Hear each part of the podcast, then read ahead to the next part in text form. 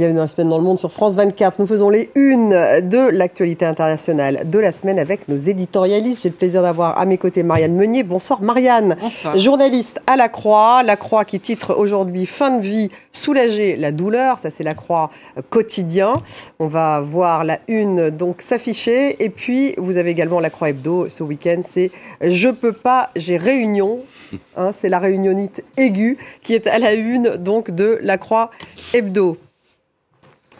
En face de vous, Laure Simoès. Bonsoir, Laure. Cartooning for Peace. Merci d'être là. Ziad Limam, bonsoir, directeur du mensuel Afrique Magazine. Et puis Richard Verly est avec nous bonsoir. ce soir. Richard Verly, pardon, correspondant France-Europe pour le site d'information suisse Blick. Merci d'être là. Au sommaire, ce soir, la guerre en Ukraine avec cette question combien de temps Bakhmut va-t-elle résister? Les Russes gagnent-ils du terrain? Sur le plan diplomatique, Anthony Blinken et Sergei Lavrov se sont vus brièvement au G20 en Inde et Joe Biden a reçu, reçoit Olaf Scholz, le chancelier allemand. Emmanuel Macron, qui poursuit son voyage en Afrique centrale après le Gabon, l'Angola et le Congo? Demain, samedi, ça sera à la RDC. Le chef de l'État français veut sortir, dit-il, de la France-Afrique. Le Nigeria, qui a un nouveau président, Bola Tinubu, candidat de la majorité sortante. Les résultats sont contestés, notamment par l'outsider Peter Obi, soutenu par la jeunesse, arrivé en troisième position.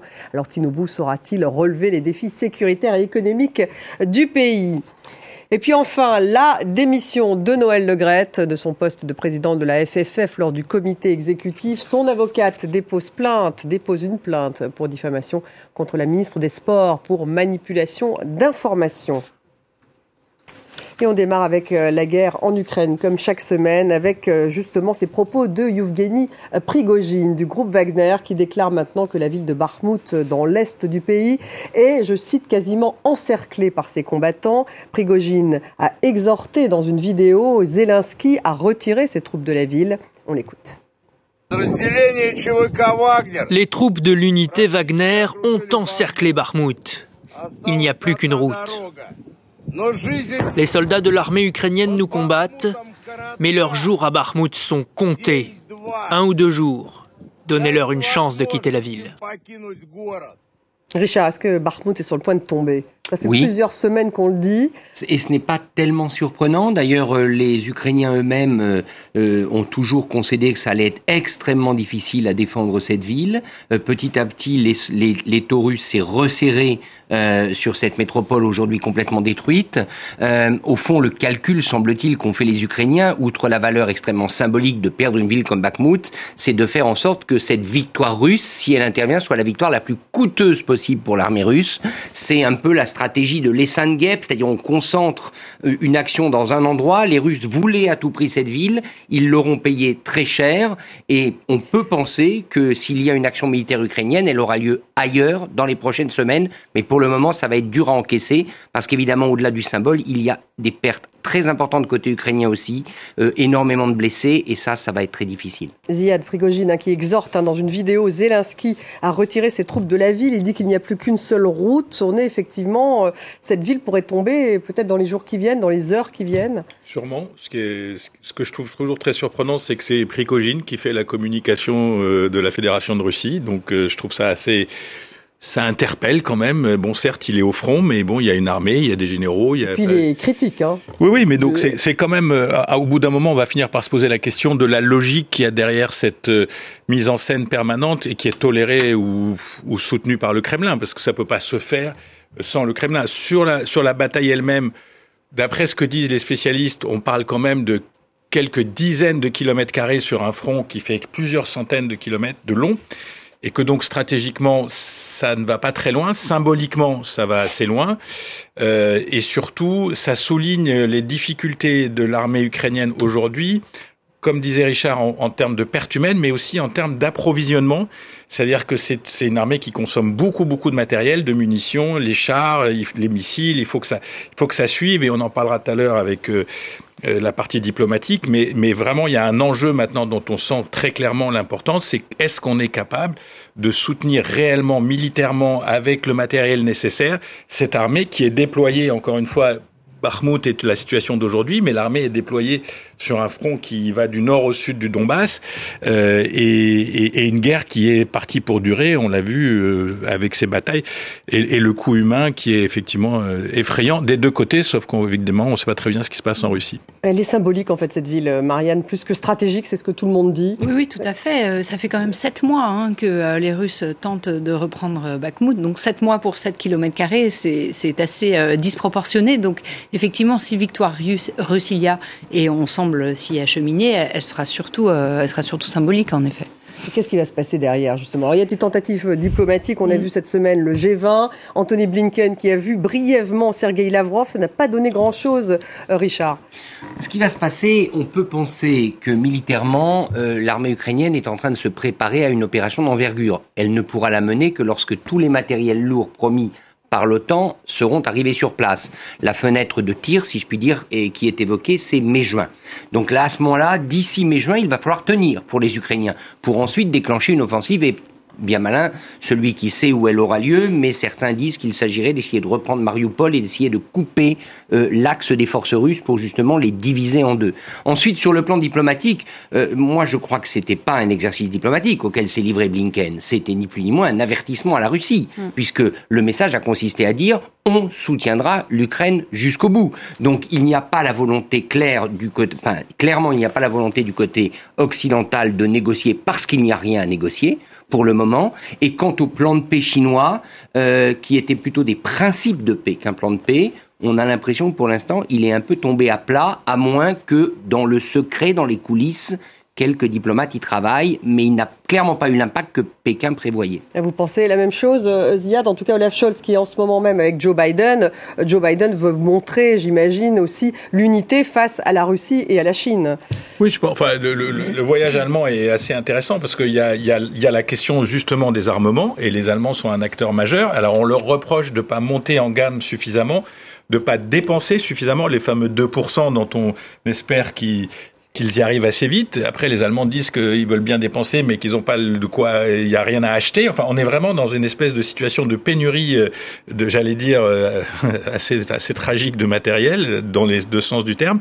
Donc ça, c'est ce qui se passe à, à Washington et aussi, euh, je pense, une certaine pression américaine sur les Allemands pour leur dire si jamais il y a des sanctions contre la Chine, donc on est déjà dans l'étape d'après, il faudra que vous soyez bien raccord avec nous. Et là, je pense qu'on est vraiment dans la pression américaine pure et simple de la mise au pas des alliés sur quelque chose qui pourrait devenir assez vite explosif, c'est-à-dire d'éventuelles sanctions euh, à venir contre la contre Chine. la Chine, si en fait, si elle exporte, si elle dépasse des lignes rouges, c'est-à-dire l'armement létal dont parlent les Américains à la Russie. Ça serait ça, Marianne? Ben, et c'est pas très clair en fait le soutien, le soutien chinois euh, à, à, la Russie. Et ça semble même euh, euh, susciter euh, des interprétations euh, différentes en Chine. Est-ce que la Chine a vraiment intérêt à soutenir la Russie? Est-ce qu'elle n'a pas plus à perdre qu'à gagner? La réponse n'est pas du tout évidente. Après, on, on a pu penser peut-être qu'une petite séquence diplomatique allait s'ouvrir là, à la fois avec le G20, avec la rencontre Blinken-Lavrov, mais comme le disait Richard tout à l'heure, c'est un avertissement que Anthony Blinken a donné à Sergei Lavrov. mais si, les États-Unis avaient fait plus, est-ce que pour autant euh, la, Russie aurait, aurait saisi, euh, aurait saisi l'occasion? C'est pas sûr. Ça fait, ça fait des mois finalement qu'on rêve d'une opportunité diplomatique qui ne survient pas. Donc l'heure est plus euh, de toute façon. parce que sur le terrain, c'est encore indécis. En fait, le, problème des processus diplomatiques et des processus de paix, ils se mettent en route quand les armes n'arrivent plus. et pour le moment, les, les, deux acteurs principaux et leurs alliés pense qu'il y a quelque chose de décisif à faire sur le terrain et, tant que c'est cette, mécanique-là qui, qui, gouverne, euh, discuter, c'est dur. Mais l'Inde, l'Inde a toujours tout de même essayé, essaye toujours de jouer une carte de médiateur. Elle essaye, mais pour l'instant, euh, elle n'y arrive pas. Euh, je crois que très clairement, le G20 aurait pu être le, moment où l'Inde avançait des cartes, mais on n'a pas vu ces cartes. Je crois que l'Inde est très, elle, elle, pour l'instant, elle ne bouge pas parce qu'elle ne sait pas exactement ce que veut la Chine. Donc, je crois qu'on peut pas faire de l'Inde aujourd'hui un acteur majeur. La Turquie, qui en était un et qui en est encore un géographiquement, est très accaparée par le séisme et par les suites du tremblement de terre. Peut-être deux éléments à suivre. Le premier, c'est qu'il semble clair que on dit toujours que les Ukrainiens ont besoin de matériel et de munitions, mais les Russes aussi. Et donc, c'est pour ça que les Américains mettent la pression sur les Chinois en disant on sait que les Russes mm. ont besoin d'armes, ne leur fournissez pas. La deuxième chose, peut-être, si les Russes l'emportaient à Bakhmut, et on vient de dire dans quelles conditions absolument affreuses, peut-être qu'à ce moment-là, Poutine aurait enfin cette victoire symbolique dont il a besoin vis-à-vis de son opinion publique pour ensuite faire un geste d'ouverture vers d'éventuelles négociations. Ce que je dis est complètement comme ça euh, théorique, mais si ça pouvait être le cas, je crois qu'il ne faut pas oublier le nombre de gens et de soldats qui meurent dans des conditions effrayantes. Il faudrait quand même qu'à un moment donné, on puisse tourner la page. Poutine prêt à tourner une page? Bon, non. Enfin, j'aimerais bien, hein. j'aimerais bien que ce scénario soit opérationnel, mais je, je, pense franchement que pour la Russie, euh, il y a tellement à perdre aujourd'hui à reculer, à l'admettre que c'est un échec, que, ce qui était l'opération militaire a dégénéré en guerre ouverte. après, ils ont cette capacité, cette profondeur, encore une fois, assez macabre, c'est-à-dire ils sont capables de mettre des milliers et des milliers de soldats sur le terrain. Pour le moment, ils sont capables de perdre des chars et des chars et des chars. Pour le moment, ils sont capables de perdre du matériel. Donc combien de temps ça va durer? Ça, c'est une réalité. Mais l'issue de la guerre, c'est l'issue du poutinisme. En tous les cas, tel qu'il est aujourd'hui un Poutine vaincu, c'est plus Poutine. Donc on a juste à se mettre à sa place et pour se dire que c'est une, enfin, ce, chemin-là est une impasse, sauf s'il règle ça entre eux. Alors, alors, les dessins, et puis vous allez nous présenter aussi euh, ce nouveau livre sorti hier, n'est-ce pas, dont France Média Monde est partenaire, et qui évoque notamment l'Ukraine. Oui, tout à fait, depuis... Euh, Fichez-nous la paix. Fichez-nous la paix, euh, dans, dans, le cadre de notre collection de livres aux éditions Gallimard, en partenariat, vous l'avez dit, avec France Média Monde et Amnesty International. Ça fait depuis donc un an qu'on reçoit du monde entier des dessins de presse que l'on que l'on présente aussi sur ce plateau tous les vendredis soirs depuis un an. Donc c'est une façon de donner une vision à 360 degrés de ce conflit qui a quand même changé la, la, la face du monde. Euh, et, et, je pense que c'est aussi une façon euh, très simple et, et parlante de d'expliquer la guerre aux plus jeunes. Je, je, je le dis aussi aux, aux, parents qui ont des enfants parce que je pense que ça peut ça peut être tout à fait pédagogique pour comprendre la complexité la complexité de, de, ce conflit.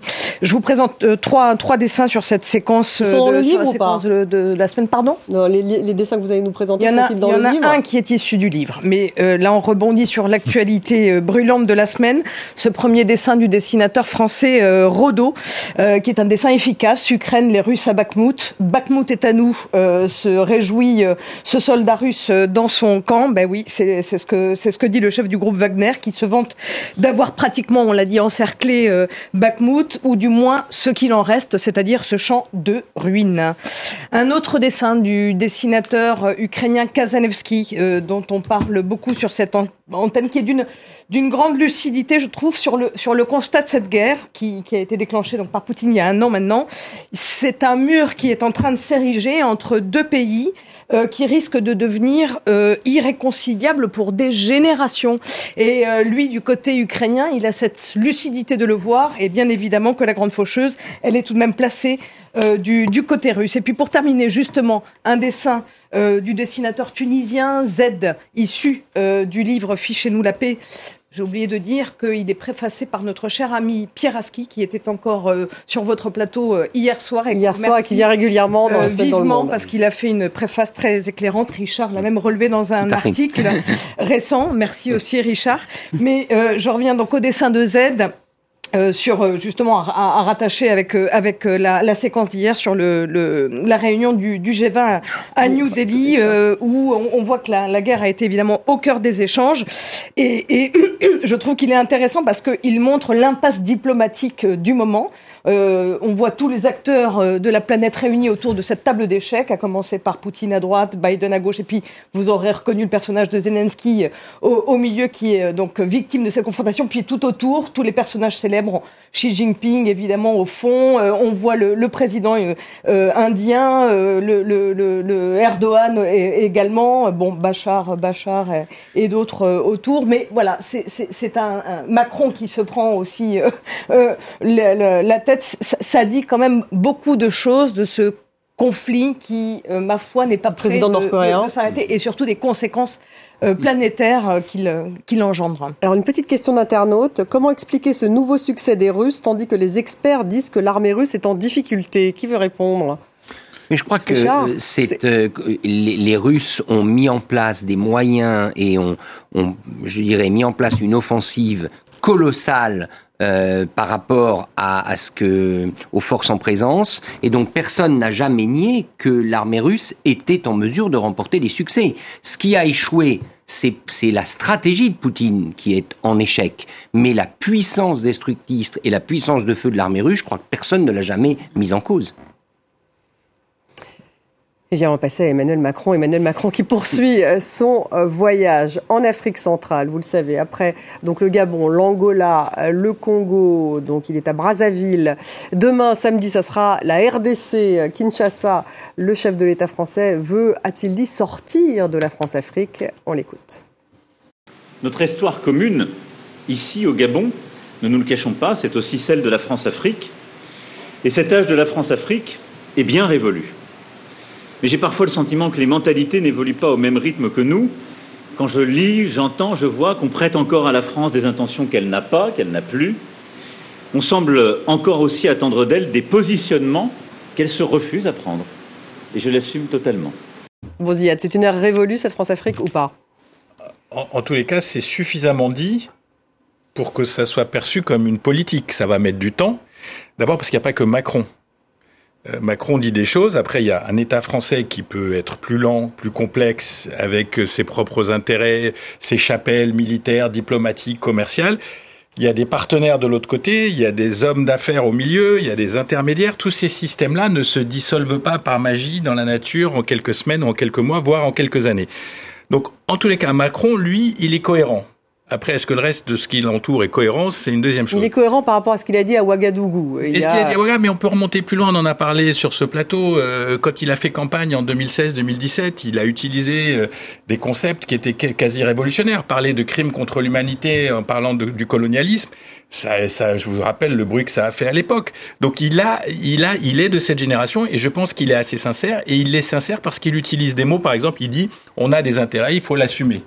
Bon, ça, il le dit cette fois. Est-ce qu'il le disait vraiment auparavant Oui, mais à la limite, franchement, on, s'en fiche un peu. Ce qui est intéressant, c'est le chemin que ça prend et, et, l'inclinaison que ça prend. Après, il y a toutes sortes de gens aussi qui ont intérêt à dire que ça fonctionnera pas. Il y a les oppositions en France, bon ça c'est un, et puis il y a les oppositions en Afrique qui cherche à fragiliser euh, les personnages qu'on voit, euh, je ne sais pas si on les voit euh, à l'écran, la séquence avec Sassou, c'est clair. ce sont des images en direct, hein, me semble-t-il, avec justement Sassou Nguesso, hein, le président congolais. C'est clair qu'au Congo, au Gabon, dans toutes sortes de pays, on va instrumentaliser la France en quelque sorte, en faire cette espèce de terrible ennemi qui pactise avec les pouvoirs. Bon, il y a ça, tout ça, c'est un jeu certes intéressant, mais assez stérile. Je pense que si on pouvait tous tourner la page, et aller vers cette nouvelle relation un peu décomplexée, basée sur les intérêts. on voit bien que c'est pas si simple. Bah il y a bien que voir cette image, effectivement, en plus avec euh, un président qui est au pouvoir depuis extrêmement longtemps.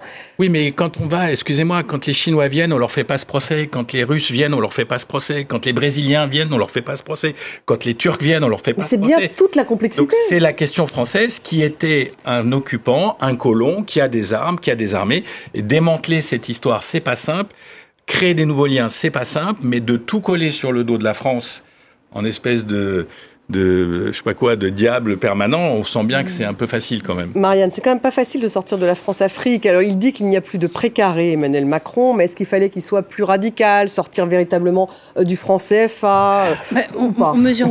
Il, a été radical sur certains sujets. Hein. Je pense notamment à la question des restitutions euh, d'œuvres d'art provenant des, anciennes colonies, pillées pendant la, la colonisation. son annonce de restitution d'ici à 5 ans, comme il a dit à Ouagadougou en 2017 euh, était, euh, était très, avant-gardiste. Si, avant-gardiste que euh, d'autres pays européens lui, ont emboîté le, pas et ont doublé la France en matière de restitution, puisque en France, on a, freiné les conservateurs de musées notamment, et puis c'est très compliqué d'un point de vue juridique de, rendre des, les œuvres, puisqu'il faut voter une loi à chaque fois qu'une œuvre, est rendue. Mais c'est plus qu'un symbole, et c'est très fort. Donc la, résistance qui a a eu en France et qu'il y a encore montre effectivement que c'est compliqué. Je voulais ajouter que euh, lors de chaque voyage présidentiel euh, en Afrique depuis Nicolas Sarkozy, il s'agit toujours de mettre fin à la, à la France-Afrique. C'est une ancienne qui, a, qui accompagne chaque, chaque, voyage, chaque voyage présidentiel. Ça montre bien à quel point on ne peut pas dénouer les, les liens. C'est pas performatif en fait. Juste un mot sur le CFA. Euh, d'abord, il faut, rappeler que c'est plus le CFA d'avant. Hmm. En tout cas, dans la zone UMOA. il a été réformé? Il a été réformé. Les Français sont sortis euh, de la, de la gouvernance, euh, j'allais dire, au jour le jour. Et c'est pas arrimé à un hypothétique franc français, c'est arrimé à une monnaie qui s'appelle l'euro, qui est gérée à Francfort. Donc déjà, on peut déboîter tout ce truc. La deuxième chose, c'est que si vous regardez aujourd'hui, tous les pays qui ont leur propre monnaie en ce moment sont en train d'en prendre plein la figure sur les marchés. Ghana, Nigeria, Kenya, euh, tous ces, toutes ces monnaies autonomes, alors que les pays de la zone CFA ont été plus protégés de l'inflation et de la dévaluation. Oui, mais certains demandent cette sortie, eh ben, justement, au nom de la souveraineté, au nom de la fin de la France-Afrique. Il y a un peu toute mais, cette mais encore une fois, c'est pas une monnaie française, c'est mmh. une monnaie africaine. Bah, par contre, ce qu'on pourrait faire, c'est changer son nom, ce qui prouve bien que les symboles ont un certain sens. Le franc CFA, ça date de 1940, je sais plus quand. Donc on pourrait changer le nom. Il y a un projet en Afrique de l'Ouest, mais ça viendra. Mais en tout cas, au jour le jour, c'est pas une monnaie française. Richard, il ne veut ni vide ni absence, hein, il a dit tout de même, Emmanuel Macron. Donc on sent quand même cette ambiguïté. Oui, la grande difficulté, c'est que je pense la force d'Emmanuel Macron, une de ses forces, c'est euh, sa génération. C'est le fait qu'il est, il peut lui euh, s'émanciper de la France-Afrique de manière sans doute plus crédible que ses prédécesseurs, compte tenu de son jeune âge, 45 ans. Mais c'est aussi une faiblesse. C'est une faiblesse culturelle, parce qu'on sait qu'en Afrique, ses dirigeants, d'abord, sont beaucoup plus âgés que lui et on, a tendance à davantage respecter les anciens, mais c'est un autre problème à mon avis, c'est qu'il a une cadence, une manière de formuler les choses qui sont euh, qui est difficile à suivre. Je vais prendre deux exemples. Premier exemple qui nous a quand même tous stupéfaits, c'est qu'il fasse son discours programme sur sa visite avant de partir en Afrique.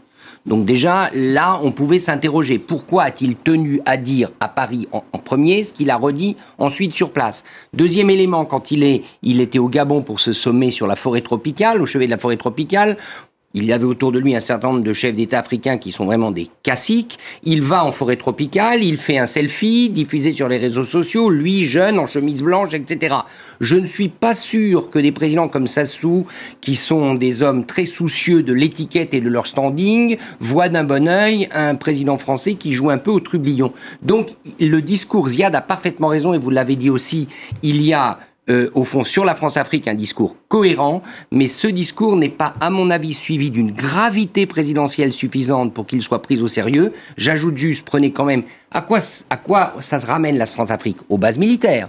Les bases militaires, Emmanuel Macron n'a pas dit qu'il les abandonnait. Il a dit qu'elles allaient être reconverties en bases franco-africano-européennes. Bref, à force de faire du en même temps, on le sait en France, on le voit en Afrique aussi, c'est difficile parce que ça sème le brouillard. Ça sème le brouillard. Ziyad, alors d'un point de vue militaire, justement, pour revenir, euh, effectivement, il veut associer euh, les Africains aux différentes armées. Enfin, ça paraît un peu compliqué. En, tout cas, il va garder quelle base militaire au final? Non, ce qui est sûr, c'est que les... Euh, d'abord, ce qui est sûr, c'est ce qu'il a dit clairement, c'est que Djibouti est mm. exclu parce que Djibouti, Djibouti est, exclu. c'est une autre discussion, c'est la projection euh, sur l'océan Indien, sur la politique indo-pacifique de la France, donc euh, c'est autre chose. Ce qui, est, ce qui va être reconfiguré, c'est les bases historiques probablement, c'est-à-dire euh, Abidjan, Dakar, Libreville, et le dispositif Barkhane, dont il post-Barkhane, dont il va falloir, il va falloir définir les modalités. Est-ce que c'est Niamey? Est-ce que c'est des gens qui seront installés en France et téléportés, etc. Tout ça va prendre beaucoup de temps.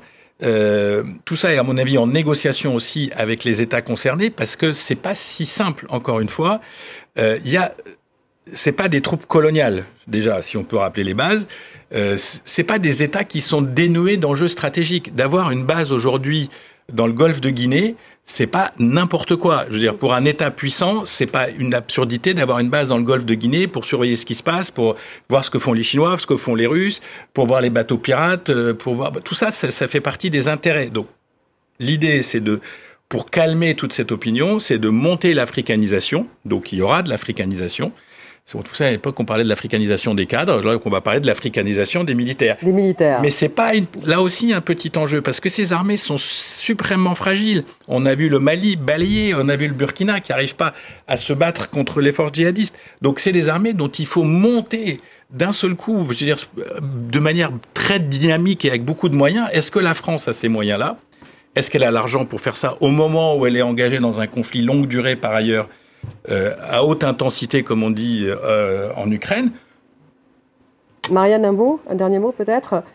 Là-dessus Peut-être sur la RDC, non? Euh, bah, La RDC, c'est vraiment un pays intéressant. Il y va demain et il y a cette problématique donc du Rwanda qui donc soutiendrait cette fameuse ces milices du M23 dans le Nord Kivu. Il y a cette guerre terrifiante. Pour l'instant, Emmanuel Macron, justement lundi, a dit qu'il la souveraineté du pays était extrêmement importante, mais il ne condamne pas, à ma connaissance, pour l'instant en tout cas, le Rwanda pour une intervention auprès du M23. Comme disait Richard tout à l'heure. Et ça, on lui posera la question, bien sûr, demain. On lui a déjà posé la question, d'ailleurs, lors de son discours euh, lundi et son discours euh, préparatoire à son voyage.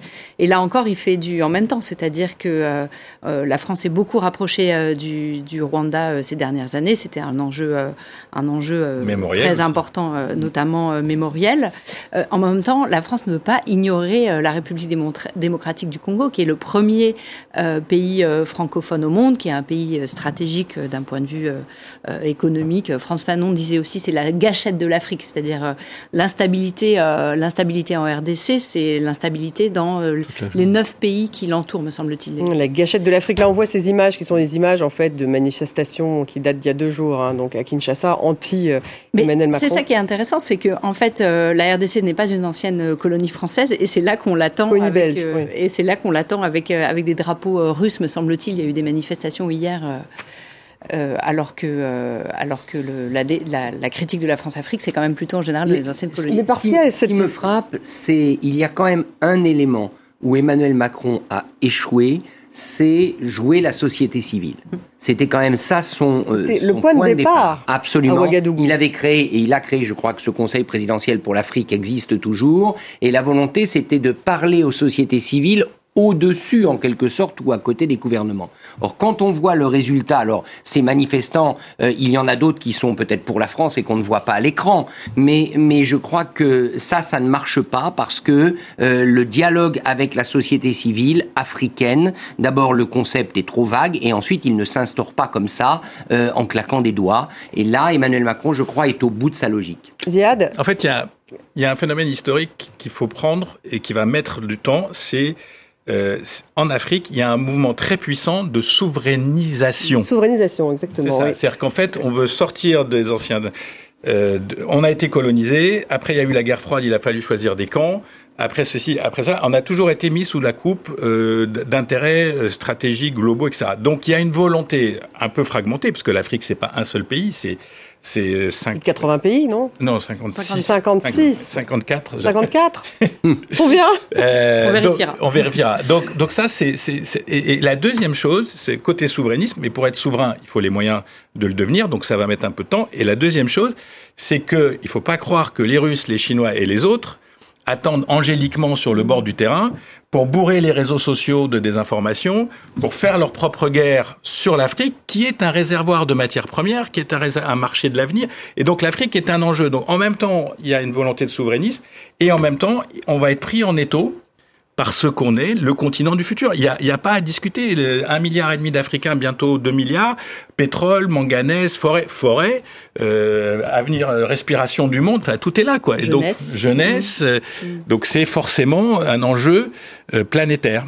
56 ou 52, hein, je vois les deux chiffres, ah donc je ne vais pas trancher. Les dessins. Oui, alors je vais vous montrer un premier dessin assez savoureux du dessinateur suisse Chapat, euh, qu'on va voir apparaître à l'écran Macron en Afrique, ça ne tourne plus rond dans ce précaré, dit-il en sortant de son avion. Voilà, c'est une petite euh, boutade en forme de jeu de mots, mais qui en dit long sur euh, l'objectif un petit peu de reconquête diplomatique euh, du président français. Cet autre dessin du dessinateur algérien euh, Lehic, qui est aussi assez bien vu, Macron en Afrique, c'est vrai que ça rappelle un petit peu Tintin au Congo. la tentation était forte. Il a même, alors le, quand même, Lehic a même pris la peine de transformer transformé le, le Milou de Tintin en Nemo. Hein. Il a quand même actualisé un petit peu le, le dessin. Un troisième dessin de Placide, dessinateur français, qui revisite, comme tous les dessinateurs de presse savent le faire, un grand cliché, mais pour aborder quand même la question de l'enjeu sécuritaire et évidemment dénoncer l'influence de Wagner sur le continent. Il n'emmène pas large, là, euh, effectivement, notre président Macron. Et puis pour terminer, quand même, un dessin un petit peu conclusif qui nous vient du Burkina Faso, euh, du grand glé qu'on ne présente plus toujours inventer la politique africaine de la France, sauf qu'il euh, y a quand même une forme de, impression de déjà-vu qui ressort de ce dessin et d'un éternel sur place. Et c'est le dessinateur Glé du Burkina Faso qui le dit. Alors combien pays d'Afrique euh, Moi, je continue à dire 54, mais je sais je vois 54, 52, 51. Je pense Et puis après, il y a des discussions euh, sur certains territoires qui sont oh, c'est des pays ou pas assez Une, une cinquantaine, ça c'est certain. On va passer justement, on reste en Afrique, hein, mais cette fois, un pays, un grand pays d'Afrique de l'Ouest toujours, mais euh, c'est le Nigeria. Le Nigeria qui donc a un nouveau président, Bola Tinubu, c'était le candidat, le candidat de la majorité sortante. Les résultats sont notamment par l'outsider Peter Obi qui lui a été soutenu euh, par la jeunesse. Il est arrivé en troisième position. Alors Bola Tinubu saura-t-il relever les défis, les défis sécuritaires, les défis euh, économiques? On va écouter quelques réactions de la population et puis euh, une réaction du président élu Bola Tinubu. Je suis d'accord pour que les élections soient annulées parce qu'ils ont fait tellement de mal. Le résultat qu'ils nous ont donné est si mauvais, ce n'est pas le vrai résultat. Alors laissez-les nous donner le vrai résultat. Ce qu'ils donnent n'est pas le vrai résultat. Je ne sais pas, je suis sans voix. Pourquoi Tinubu Je ne sais même pas quoi dire. C'est comme si je me réveillais avec les résultats annoncés et que je refusais de les accepter. Nous, les Nigérians, avons refusé parce que les élections ont déjà été truquées et nous devons faire tout notre possible pour nous assurer que le bon président remporte les élections. La commission électorale nous a déçus en prononçant Tinubu comme le gagnant de cette élection. Mais malgré cela, nous irons quand même devant les tribunaux parce que le résultat de l'élection, nous ne l'acceptons pas. Le résultat ne nous convient pas. Nous n'acceptons pas l'idée qu'il soit notre président. Alors nous attendons que notre candidat, pour lequel nous avons voté, aille devant les tribunaux. Le navire ne coule pas. Il ne dépérit pas. Nous nous ancrons avec le président élu, Bola Ahmed Tinubu. Peter Obi, hein, c'est évidemment, il conteste euh, ces élections. Euh, Marianne, bon, faut redire, le, Nigeria, j'allais dire l'Angola. Le Nigeria, c'est le pays le plus peuplé d'Afrique, euh, le pays de l'afrobeat, deuxième puissance cinématographique mondiale avec Nollywood, première puissance pétrolière d'Afrique avec, bon, l'Angola aussi, une grosse, grande puissance pétrolière d'Afrique. C'est aussi le pays donc où, de Boko Haram, un pays où la pauvreté explose, 90 millions de pauvres dans le pays, un pays qui donc s'appauvrit. C'est vrai que ça va être très compliqué pour ce nouveau président, non seulement il est contesté, mais ça va être très compliqué de pouvoir euh, justement relever ce défi déjà sécuritaire et économique, Bola Tinubu. Mais chaque, euh, chaque élection, enfin chaque euh, vainqueur d'élection au Nigeria fait, face à, fait face à un défi. Là, vous, vous l'avez décrit, mais il y a quatre ans, c'était déjà un défi majeur, sauf que effectivement l'insécurité s'est peut-être accrue dans le nord du pays. La contestation des résultats des élections au Nigeria, malheureusement, c'est aussi un classique. je ne dis pas du tout ça pour relativiser. Il y a je n'ai pas de jugement sur les fraudes, etc. Il y a quand même quelque chose de positif à remarquer, me semble-t-il, c'est que euh, le euh, Peter Hobbit, donc qui est arrivé euh, numéro 3, a remporté un score tout à fait honorable, me semble-t-il, à peu près 25% des voix, voire un, peu plus. et ça, c'est assez nouveau au Nigeria parce qu'en général, les résultats des élections se répartissent en deux camps de manière, hein, de manière un peu un peu binaire. Et donc il y a eu quand même 25% donc Peter Hobbit. Il y a quand même eu un espoir d'une d'une troisième voie. Il était vraiment euh, soutenu, euh, soutenu par la, par la jeunesse. Et ça, c'est quand même nouveau dans le paysage. Donc, c'est pas toujours la même routine électorale euh, qui se répète. Et la deuxième chose qui est quand même assez préoccupante, c'est le taux de participation qui n'a jamais été aussi bas aux élections, aux élections générales, un tout petit peu plus que, que 25%. Et, et c'est le signe que organiser une élection, c'est très au Nigeria, c'est très compliqué. Il faut que les électeurs puissent se rendre aux urnes, etc. Mais c'est aussi le signe d'une désaffection, d'une désaffection pour, pour, pour, la chose politique. Ziad, alors Bola hein, c'est l'ancien gouverneur de Lagos. On l'appelle le parrain, tant il est influent dans la vie politique nigériane. Mais manifestement, les Nigérians s'inquiètent de son état de santé, de son âge. Il dit qu'il a 70 ans, mais on ne sait pas. En fait, on ne connaît pas son âge. C'est une personnalité majeure, puisqu'il a été le gouverneur de l'État le plus riche et le, plus peuplé. Euh, c'est une personnalité majeure parce qu'il est faiseur de roi. D'ailleurs, une partie de sa campagne, c'était euh, de dire en langue yoruba, c'est à mon tour. Donc, euh, c'est assez, assez, admis, c'est assez accepté. il a un réseau de relations, j'allais dire, transversales dans tout le pays. Il est yoruba musulman, ce qui est intéressant aussi. C'est une synthèse des contradictions et des difficultés du, du pays. Donc voilà, il, a, en tant qu'homme politique, il a une certaine légitimité, mais Atikou Boubacar a exactement la même légitimité. Et Peter Obi, c'est pas des gens qui viennent. Peter Obi, c'est l'outsider. Non, ouais, mais c'est un outsider qui est totalement dans le système. Donc euh, c'est des gens du système. Ce qui est intéressant, comme disait Marianne, c'est que il y a une espèce de, il y a un quatrième, même un quatrième euh, candidat qui a fait 6%. Donc il y a une espèce de d'ouverture du, du, du système politique. Le problème comme tu le disais exact, également, c'est que le Nigeria, enfin la population ne se sent pas particulièrement euh, représentée par ce système politique parce qu'il est failli. Il est failli. Euh, les huit ans de, de la présidence Bouhari, tout s'est déglingué. Euh, la situation sécuritaire, la situation économique, euh, le, le, le, Naira. Ils ont fait une, ils ont fait une élection avec 100 billets de banque parce que il y a une décision un petit peu complexe et bizarre de retirer tous les anciens billets pour faire des nouveaux billets, mais ils n'étaient pas prêts, donc les gens n'avaient pas de quoi faire campagne. Euh, il y a des ruptures permanentes d'approvisionnement en pétrole, de, de, en essence dans un pays qui est producteur de pétrole. Donc les gens ne croient plus ne croit plus en l'État. Ne croit plus à la politique. C'est le, le, le, règne de la débrouille, de, de, de l'inventivité aussi, d'une oui, de l'entrepreneuriat. L'auto-entrepreneuriat, mais l'État fédéral. Euh, et puis c'est un État fédéral, c'est pas anecdotique au Nigeria, c'est-à-dire que les États fédérés ont un véritable pouvoir. Le gouverneur d'un État fédéral au Nigeria a du pouvoir, et entre ce qui se passe au nord et ce qui se passe à Lagos, il y a 2000 euh, kilomètres et, euh, et c'est c'est pas les mêmes mondes. Richard Hameau, avant les dessins? Oui, moi ce que je trouve fascinant, c'est la collision des deux agendas. D'un côté, cette élection nigériane avec tous les éléments que Ziad vient de citer, et d'autre part, l'engagement qu'a pris Emmanuel Macron avant sa tournée africaine d'être euh, ou que la France serait au service respectueuse de la démocratie, que au fond l'agenda français, en plus des intérêts économiques du pays, c'est l'agenda de la démocratie, l'agenda d'institutions démocratiques. Et on voit toutes les difficultés que ça représente dans, dans ces pays. Donc je crois que quand on dit la France-Afrique doit disparaître, quand Emmanuel Macron le dit, qu'il le promet, eh bien de fait, on s'ouvre sur une nouvelle réalité qu'il faut accepter telle qu'elle est. C'est compliqué, mais moi je voudrais voir encore une fois le côté positif des choses, c'est que à ma connaissance pour l'instant, il n'y a pas encore eu de violence euh, importante suite à mm. l'annonce de ces résultats. Oui, ça c'est effectivement. Rien que ça, si ça dure, il faut s'en féliciter. Mais un des facteurs qui fait qu'il n'y a pas de violence, c'est qu'il y a des vainqueurs locaux. Peter Obi a gagné à Lagos. Mm. Donc, et quelqu'un, le, quatrième, je crois, a gagné à Kaduna State. Donc, ils ont, ils créent de la légitimité. Voilà. Le pouvoir se, se, comment dire, se répartit c'est plus une, petite mafia qui partage les gouverneurs, les postes, etc. Donc il se passe quelque Et chose. Il pourrait l'emporter la prochaine fois, Peter Obi. Hein. Les dessins. Oui, ben, euh, possible. Quelques dessins qui nous viennent justement d'Afrique.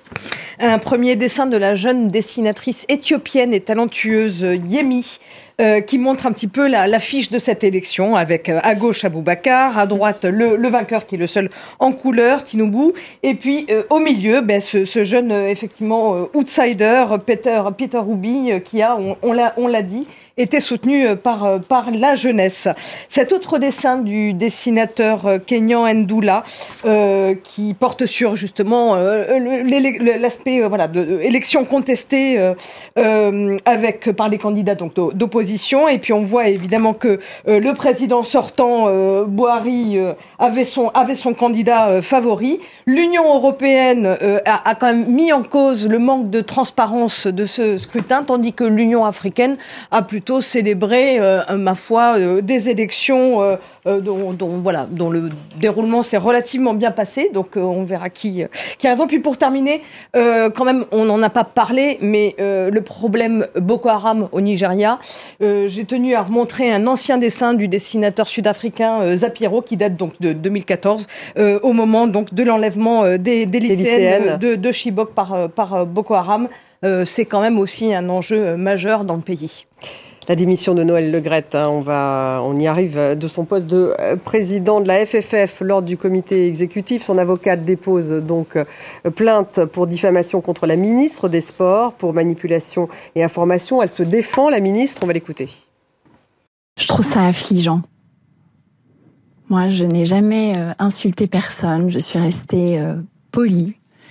je ne l'ai jamais accusé de harcèlement. C'est le procureur qui a décidé souverainement d'ouvrir une enquête pour des faits de harcèlement moral et de, harcèlement sexuel. C'est la qualification prononcée par le procureur quand il décide d'ouvrir cette enquête. Donc voilà, moi je, je le redis, cette stratégie-là de défense, elle dupe pas grand monde. Je pense que euh, nous avons fait un travail très approfondi et je ne laisserai pas dénigrer la qualité du travail qui a été fait euh, par l'inspection générale de l'éducation, du sport et de la recherche. Richard, donc le GRED dénonce une cabale politico-médiatique hein, dans le monde, montée par, par qui, je ne sais pas. Voilà ce qu'il dit. Il n'y a rien de plus terrible qu'une sortie ratée et une sortie ratée à la tête d'une puissante, d'une très puissante fédération sportive. Je crois que c'est ça la morale de l'histoire. Euh, Noël Legret, d'ailleurs, il le dit lui-même dans l'entretien au Monde. Il dit, je, euh, moi-même, je, je ne, en gros, je ne comprends pas pourquoi j'ai dit ça sur Zidane, puisque c'est ce qui a tout déclenché. Bref, euh, trop âgé un poste où il n'avait plus sa place et maintenant il cherche au fond à, à, à, se venger d'une certaine manière. Rappelons quand même qu'il est accueilli dans le bureau parisien de la FIFA, la FIFA qui est une organisation certes très puissante mais dont on ne peut pas dire qu'elle est d'une respectabilité exemplaire. Ziad, rapidement un mot. Venant de Richard, parce qu'elle FIFA est en Suisse. Euh, non, non, bah voilà, il a tout très bien dit. Je trouve qu'il y a un moment, il faut savoir partir, que ça, se profilait. Il y a quand même des accusations dans le rapport qui sont pas euh, anecdotiques, qui sont sérieuses. Que la, France a un problème avec ses fédérations. Enfin, on pourrait ouvrir le débat parce que c'est pas la première fédération qui est dans la tourmente.